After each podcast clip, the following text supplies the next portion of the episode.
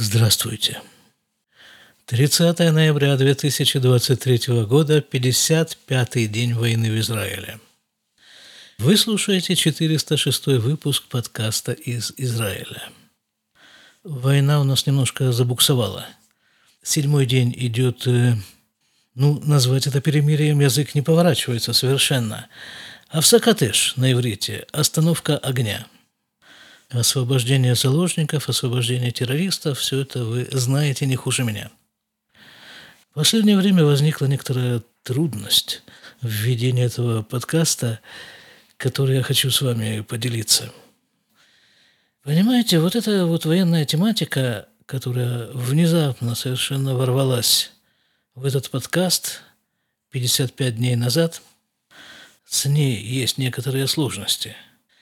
Потому что о чем говорить-то? О том, что происходит на фронте, так и об этом говорят все, и к этому сложно что-то добавить. Тем более, что я-то нахожусь э, не там.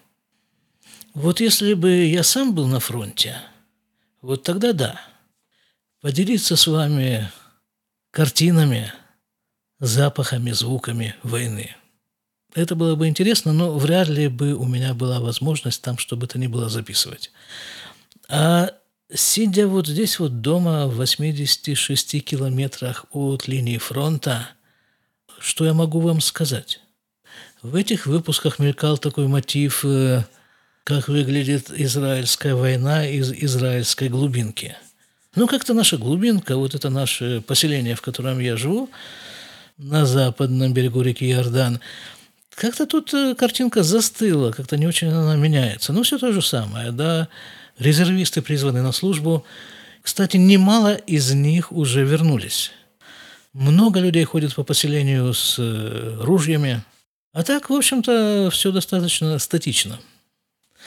Рассказывать вам то, что вам наверняка рассказали уже много раз о ходе войны, по-моему, какое-то бессмысленное занятие – а слушать людей, которые сидят сейчас на своих стульчиках, в своих студиях, так же примерно как сижу я, но в еще большем, чем я, расстоянии от фронта, чтобы пересказать вам их комментарии, их мнение о войне, ну, скучно, граждане. Нет, бывает там что-то интересное, тем более, когда это звучит на иврите, а я вам об этом рассказываю на русском языке, как, э, например, сейчас я вдруг э, занялся изучением э, ислама, мусульманства, и вот это всего, и есть очень интересные люди, которые интересно об этом рассказывают. Да, это я иногда делаю. Поэтому сегодня я прочитаю вам письмо – это письмо дошло до нас э, через какие-то, не знаю, какие руки, через руки родителей, чьи дети воюют сейчас в Газе. Письмо написано на иврите, я постараюсь перевести его достаточно точно, по крайней мере, придерживаясь настроения этого письма. Парень, который написал это письмо, служит в Саерет, одной из дивизий. Саерет – это отборное подразделение – то есть ребята там служат мощные во всех отношениях. Итак, письмо. У меня лично, пишет человек с фронта, у меня лично нет особой нужды делиться с вами своими впечатлениями и соображениями. Но я думаю, что вам это важно. Переживание войны – складывается из тысяч разнообразных ситуаций и мгновений самого широкого спектра, начиная от ситуации боли и печали до ситуации радости и даже эйфории. Большую часть времени, которую я провел на войне, у меня было ощущение, что я выполняю очень важное дело. Настолько важное, что можно сказать, что я делаю историю – ну, а в те моменты, когда настроение было так себе, я вспоминал о наших заложниках. И это давало мне силу. Я не знаю, как вы представляете себе войну. Что солдат делает на войне? Оказывается, большую часть времени мы просто ждем. Ждем приказов. Ждем, чтобы нам обозначили следующую цель, следующее задание. И в эти периоды ожидания возникают вдруг какие-то смешные моменты между нами, между солдатами. Или просто в голове крутятся какие-то мысли. Одна из таких мыслей, которая много раз у меня возникала в голове, что гражданские люди, которые не находятся на войне, переживают войну совершенно по-другому. Не так, как я. На самом-то деле, по моему мнению, бойцы, находящиеся на поле боя, подвергаются стрессу намного меньше и находятся в ментальном состоянии намного более здоровом по сравнению с вами.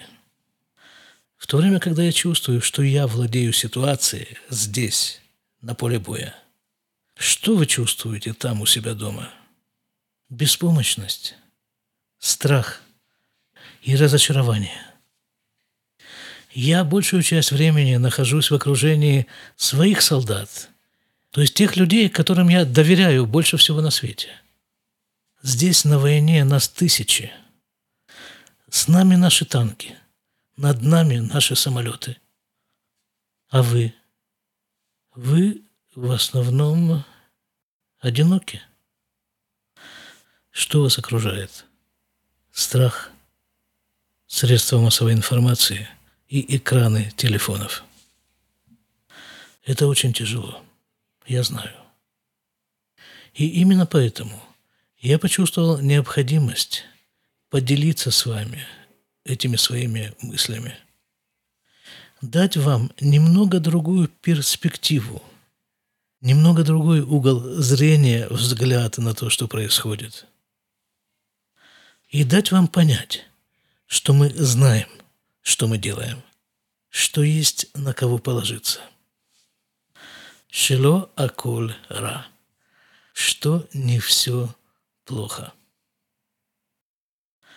Ребята, я не буду комментировать это письмо.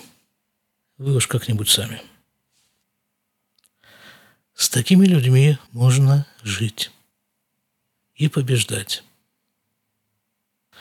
Дай тебе Бог, неизвестный автор письма, победить и вернуться домой целым и невредимым. Вместе со всеми нашими солдатами. Причем, чтобы эта победа была настолько полной и окончательной, чтобы нам больше никогда не пришлось участвовать в войнах. До свидания.